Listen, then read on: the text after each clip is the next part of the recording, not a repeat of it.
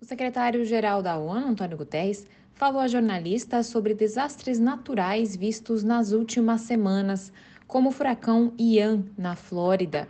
Ele conversou com os correspondentes estrangeiros há pouco mais de um mês da Conferência das Nações Unidas sobre Mudança Climática, marcada para 6 a 18 de novembro no Egito. Guterres destacou que ministros dos países participantes se reúnem esta semana em Kinshasa, na República Democrática do Congo, para debater os rumos da COP27. Para o secretário-geral, a reunião é crucial, sobretudo com as catástrofes mais recentes em todo o mundo, dos alagamentos às temperaturas recordes. COP27 is critical, Guterres contou que a vice-secretária-geral da ONU, Amina Mohamed, discursou na abertura da pré-COP 27 na RD Congo.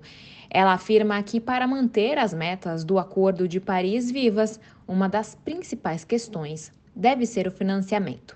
Os líderes da ONU lembraram dos compromissos feitos na última COP em Glasgow, na Escócia, os países desenvolvidos prometeram dobrar o apoio à adaptação para 40 bilhões de dólares por ano até 2025. Além desse valor, o secretário-geral afirmou que o mundo precisa de clareza dos países desenvolvidos sobre a entrega de 100 bilhões de dólares por ano para apoiar a ação climática nos países em desenvolvimento.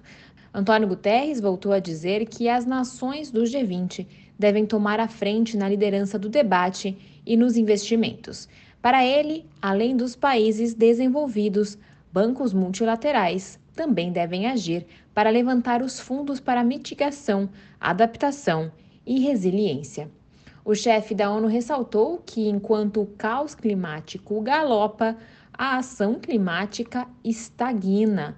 Para Guterres, não é hora de acusar e nem apontar dedos, mas sim de buscar compromissos entre economias desenvolvidas e emergentes.